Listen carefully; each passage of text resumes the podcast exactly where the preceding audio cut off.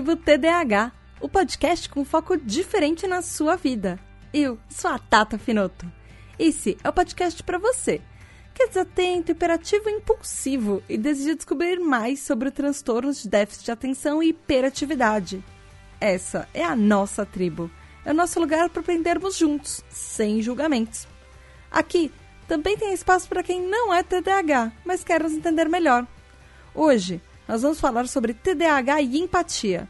Então, vem entender sobre os três tipos de sentimentos, os preconceitos e como isso afeta a nossa vida.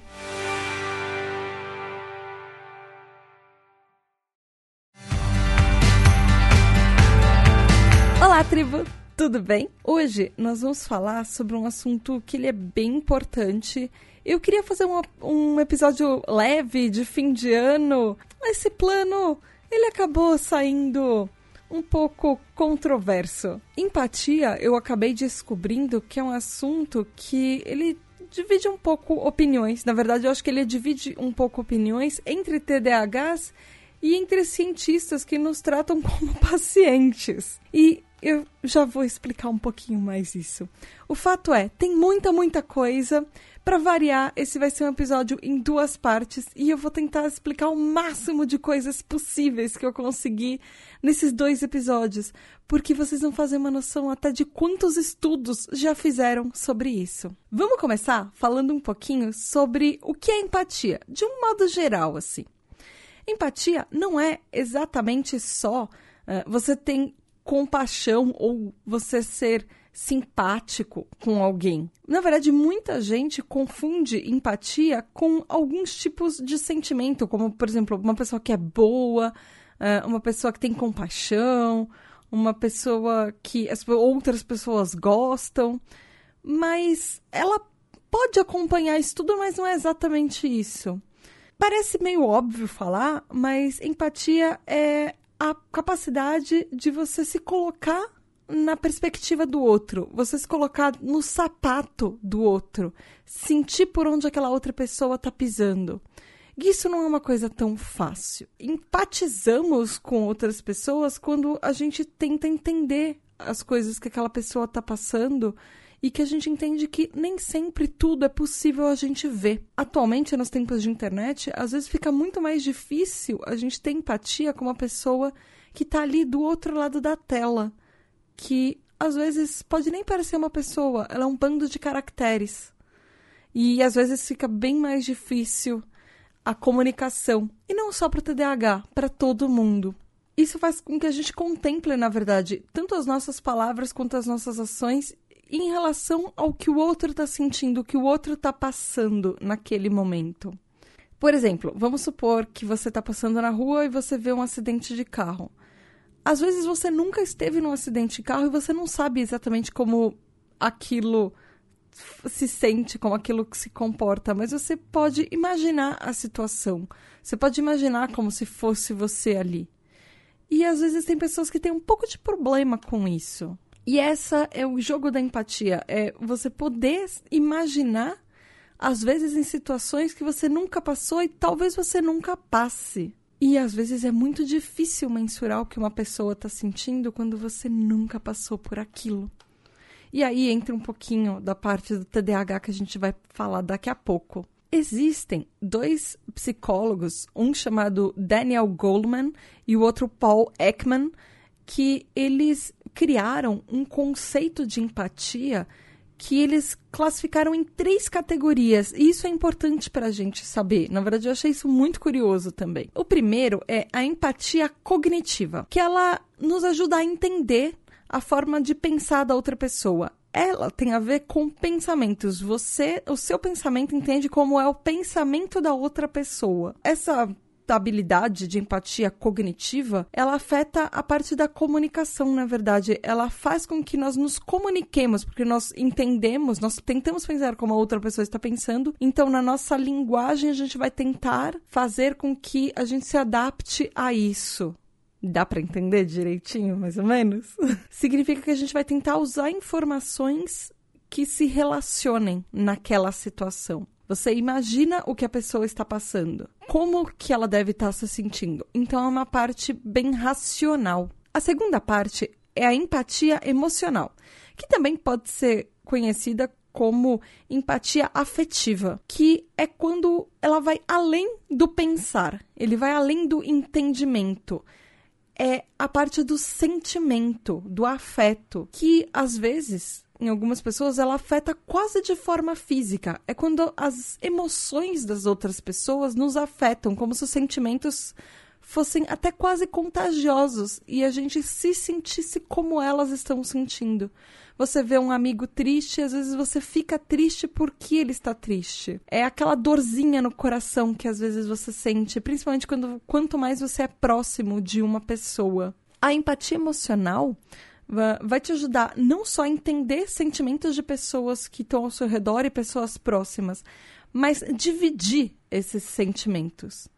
Você tenta a se conectar em um certo nível que é um pouco mais profundo do que só o pensamento e entender o que a pessoa está sentindo dizer a coisa certa na hora certa. Você vai um pouco além disso. É quase como se você estivesse tendo a experiência de uma partezinha do que aquela pessoa perto de você está vivendo. E o terceiro tipo de empatia é a empatia compassiva, ou seria a preocupação empática também pode ser chamada assim, que é quando a gente não só pensa para entender o que a outra pessoa se sente e falar a coisa certa na hora certa, a gente não só sente o que ela tá como ela tá se sentindo, mas a gente vai um terceiro passo além. A gente faz uma ação nós tentamos ajudar, nós tentamos fazer alguma coisa pela outra pessoa. Então vamos vamos, vamos colocar numa situação aqui. Seu aquela situação de bater o carro. Vamos supor que o seu amigo bateu o carro. Primeiro, você vai tentar pensar o que, que ele está pensando, quais as preocupações dele nesse, naquele momento. Segundo, você vai sentir um pouco da dor dele naquele momento. Poxa, é uma situação que é complicada, é uma situação que abala.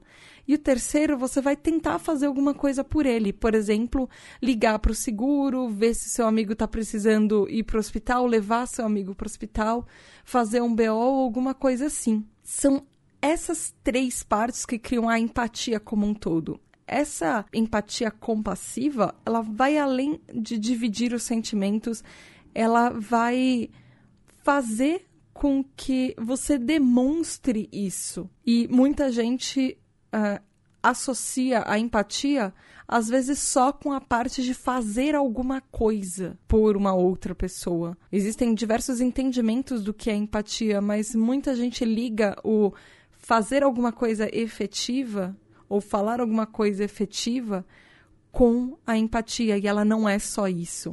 Bom, depois de tudo isso, você me pergunta o que a gente sempre pergunta depois dessa primeira parte de introdução, é, que é mas, Tata, e aí? O que, que isso se relaciona ao meu TDAH?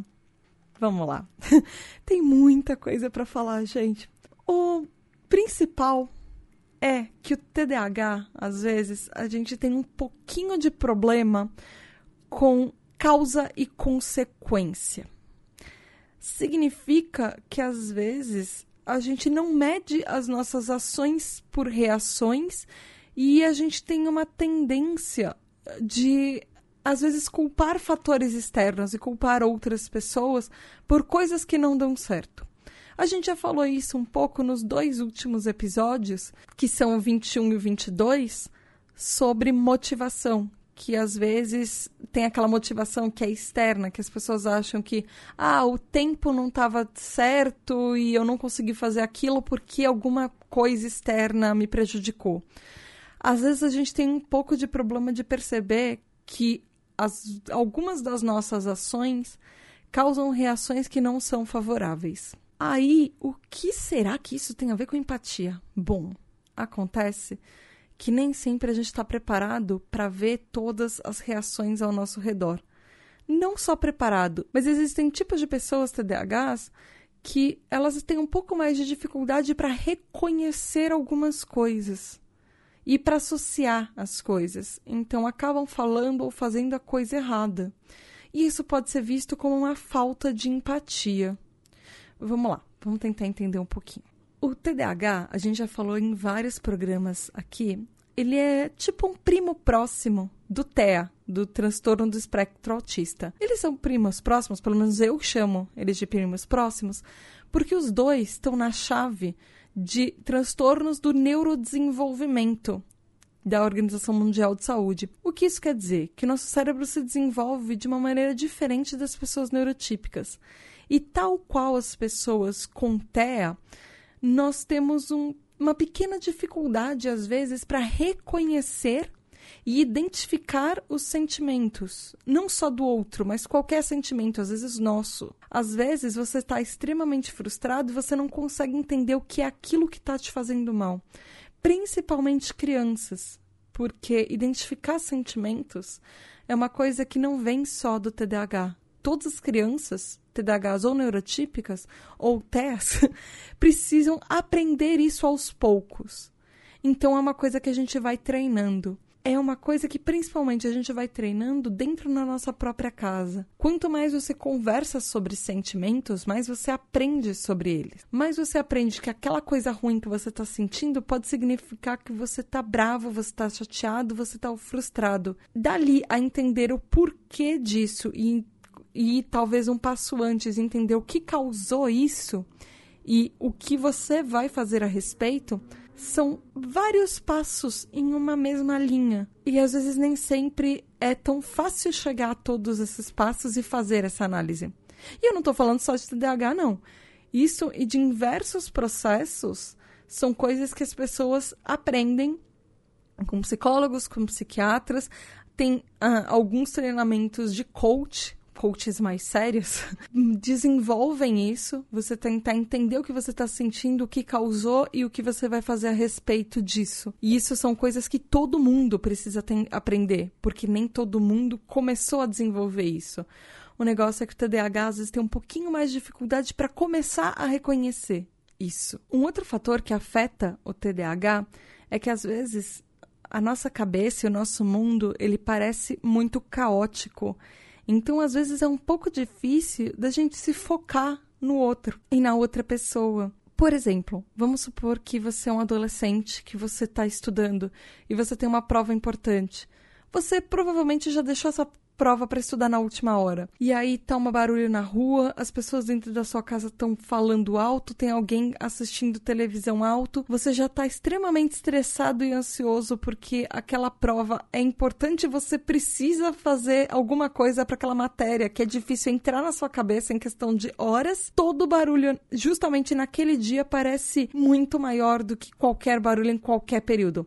E às vezes nem é. Às vezes é só porque você tá mais estressado e mais ansioso do que em qualquer outro dia. Então, às vezes, perceber que o barulho tá um pouco alto, porque talvez uh, existam duas outras pessoas na sua casa que estão brigando porque estão com algum problema, ou alguma coisa séria está acontecendo no outro cômodo, não vai ser tão fácil de perceber quando o seu mundo já está completamente do avesso. Esse pode ser um dos motivos que a gente tem um pouco mais de dificuldade de perceber o que os outros estão passando. Porque aqui dentro da nossa cabeça, as coisas já estão de pernas pro ar e a gente já está. Por exemplo, o desenho do pica-pau pegando fogo, correndo de um lado para o outro com as mãozinhas para cima, procurando água para tentar apagar a fogueira que ele tá. Além disso, tem um pouco do fator da impulsividade. Às vezes, a gente, na pressa, na agitação ou no estresse, na ansiedade, a gente acaba falando coisas que a gente não pensou. A gente acaba agindo de maneiras que a gente não parou para analisar a situação que está ao nosso lado. E isso pode ser muito percebido como uma falta de empatia pela dor do outro, pelo que o outro está sentindo. Às vezes é simplesmente porque a gente não entendeu direito a situação, a gente não parou para analisar. Porque aquele primeiro passo, aquele da empatia cognitiva, a parte de pensar e fazer o racional do que o outro está sentindo e pensar como ele, a gente pulou. Às vezes simplesmente a gente esqueceu ou a gente fez de um jeito tão rápido que a gente achou que fosse outra coisa. Porque naquela hora aquela ideia pareceu muito boa e a gente achou que era a coisa certa se fazer ou se falar. E não era. TDAHs às vezes têm problemas com situações sociais. Muitas vezes até por causa disso, não por falta de empatia, mas por falta de reconhecer a situação em si e agir adequadamente com relação a ela. Ainda tem uma outra parte que tem a ver com outros sintomas nossos. Por exemplo, algumas pessoas da nossa vida, às vezes elas sentem que elas não conseguem contar com a gente, porque às vezes a gente é meio esquecido, às vezes a gente é meio desastrado, a gente pode atrasar ou chegar na última hora ou furar planos com outras pessoas. Às vezes a gente esquece que é o aniversário das outras pessoas ou que alguém mandou uma mensagem há dias e a gente não respondeu isso faz com que a gente se sinta péssimo. Mas não são comportamentos intencionais. Muitas vezes os comportamentos são frutos de sintomas nossos. Às vezes eles são frutos da nossa impulsividade ou porque a gente se sente entediado muito fácil. A gente já falou da relação disso com a dopamina, por exemplo ou porque a gente se distrai muito fácil. Alguns desses comportamentos, eles podem parecer que nós somos pessoas que só ligam para elas mesmas, que nós somos narcisistas, que a gente tem falta de empatia ou falta até de entender o que está acontecendo ou de ligar para o que está acontecendo ao nosso redor. Por exemplo, a impulsividade pode parecer que a gente é indiferente aos outros. A hiperatividade pode parecer que, por exemplo, uma criança que ela faz birra e isso pode ser muito relacionado ao TDAH, pode parecer que ela só liga para ela mesma e ela não percebe que os outros podem estar tá em uma situação ruim perto delas, mas ela está fazendo birra porque parece que ela é egoísta. A nossa falta de atenção ou a nossa maneira de se distrair fácil pode parecer que, como indivíduos, a gente não identifica a dor do outro e a gente simplesmente não liga para o que os outros estão passando. Também tem um outro fator que é, por exemplo, a gente pede desculpas constantemente. A gente tem um transtorno mental e a gente às vezes tem que lembrar disso. Mas isso dá a impressão de sempre pedir desculpas para tudo, como se a gente fosse culpado pelo que a gente tem, como se fosse uma coisa que a gente escolheu, uma culpa nossa ter um transtorno mental. E quando você pede desculpas e você não muda o seu comportamento e você vai continuar fazendo as mesmas coisas, parece que é falta de força de vontade, parece que é falta de motivação, parece que é falta de disciplina, parece que você não está nem aí. E as pessoas acreditam que se você pede desculpas e não faz nada a respeito, você não liga o suficiente para os sentimentos delas. E aí tem um problema todo em si. A gente se sente mal se a gente não pedir desculpas, mas ao mesmo tempo a gente não pode ficar pedindo desculpas toda hora por coisas que são sintomas e não são coisas que a gente pode mudar muitas vezes. A gente tem técnicas, a gente aprende técnicas, mas você já viu, por exemplo, uma pessoa que tem uma deficiência física pedindo desculpas por ela ter essa deficiência? Então, por que, que com deficiências mentais acontece isso? E eu não estou falando isso jogando para qualquer pessoa. Eu tenho uma mania absurda de pedir desculpas por absolutamente tudo, principalmente por falar demais. Eu já devo ter terminado vários episódios da tribo pedindo desculpas porque eu falei demais. Isso é uma coisa que às vezes a gente cresce com o TDAH parecendo que tudo é uma grande desculpa e às vezes ouvindo que se você realmente quisesse mudar você teria parado com esse comportamento. Se vocês já não ouviram isso, eu, eu já ouvi bastante, inclusive. Mas a gente precisa, às vezes, entender que esses sintomas, que essas dificuldades que a gente tem, elas afetam as pessoas à nossa volta, as pessoas que a gente ama. Então, é difícil não pedir desculpas, mas ao mesmo tempo não é legal a gente assumir culpa por uma coisa. Primeiro, culpa. Ninguém tem culpa de ter um transtorno mental. A gente é uma palavra que a gente deveria eliminar, mas a gente não não deveria pedir desculpas por ser assim do jeito que a gente é por coisas que a gente não tem um controle voluntário, principalmente das nossas ações. Então a gente precisa encontrar ferramentas que nos ajudem a isso. Tem uma outra parte interessante que eu achei, que ela é muito do ponto de vista de pessoas TDAHs. Ela fala que, ao contrário do que muita gente diz, a gente é extremamente passional. E a gente sabe disso. Nós já falamos isso de, em outros episódios da tribo. Mas o que acontece é que às vezes a gente se sente sufocado por tantos sentimentos ao mesmo tempo. Às vezes a gente é tão empático com os outros que isso acaba tomando conta de nós. Às vezes a gente entra tão fundo no sentimento de outra pessoa que a gente fica extremamente esgotado e acabado pelo que ela tá sentindo. E a gente se sente sobrecarregado e às vezes sufocado com tudo aquilo, porque então, todos os nossos problemas e as nossas coisas que nós já carregamos no dia a dia, e mais o sentimento de outras pessoas que a gente absorveu. E isso não funciona só com os sentimentos. Por exemplo, a nossa ansiedade às vezes aumenta porque nem sempre a gente vê uma solução com que a gente pode fazer para ajudar outra pessoa que está do nosso lado. E isso vai fazer com que a gente se estresse com, às vezes, problemas que nem são nossos, mas que nós tomamos para nós como se fossem. E isso, algumas pessoas se sentem meio paralisadas por isso. Às vezes fica mais difícil da gente se concentrar no que a gente quer fazer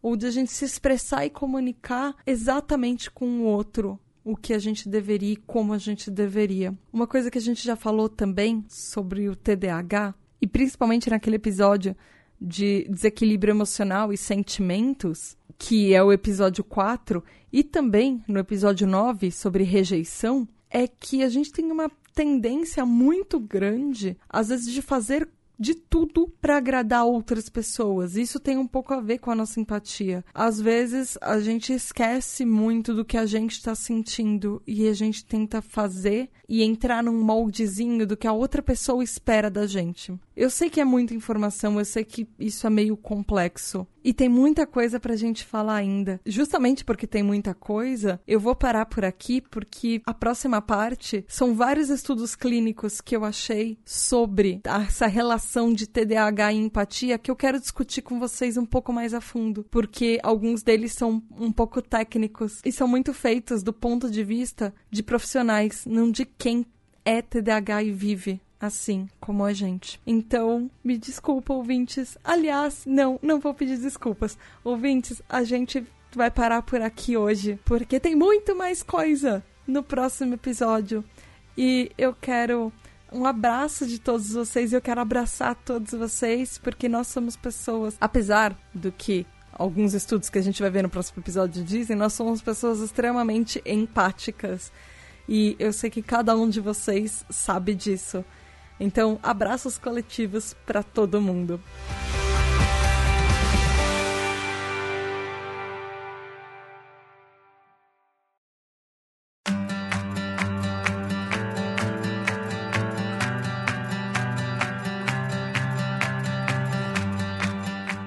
E eu queria saber de você.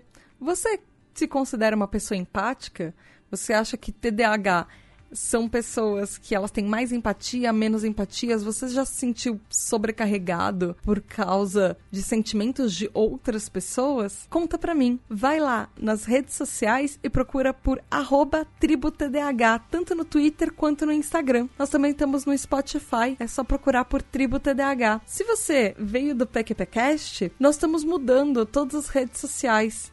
Então, continua seguindo a gente lá no PQPcast, mas migra pro arroba tributdh em todas as redes sociais. E não esquece de visitar lá nosso site no pqpcast.com barra tributdh. E você também pode fazer parte de um grupo exclusivo da nossa tribo. Você pode ser um TDAH Hyper. Com isso, você tem direito a um grupo exclusivo no WhatsApp, que nós conversamos e trocamos ideias e falamos sobre os temas dos episódios. Você também pode votar nos temas dos episódios, participar de gravações, contar suas experiências, ouvir o seu nome no fim de cada episódio e receber os episódios adiantados e tem mais coisa por aí também. Como você faz para participar? É fácil.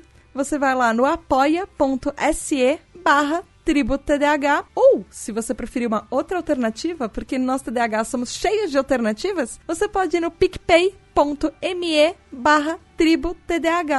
Vai lá, contribui e seja um TDAH Hyper. É isso por hoje, tribo. Beijos e até a próxima, sempre na primeira e na terceira quinta-feira do mês. Tchau, tchau. Beijos da Tata.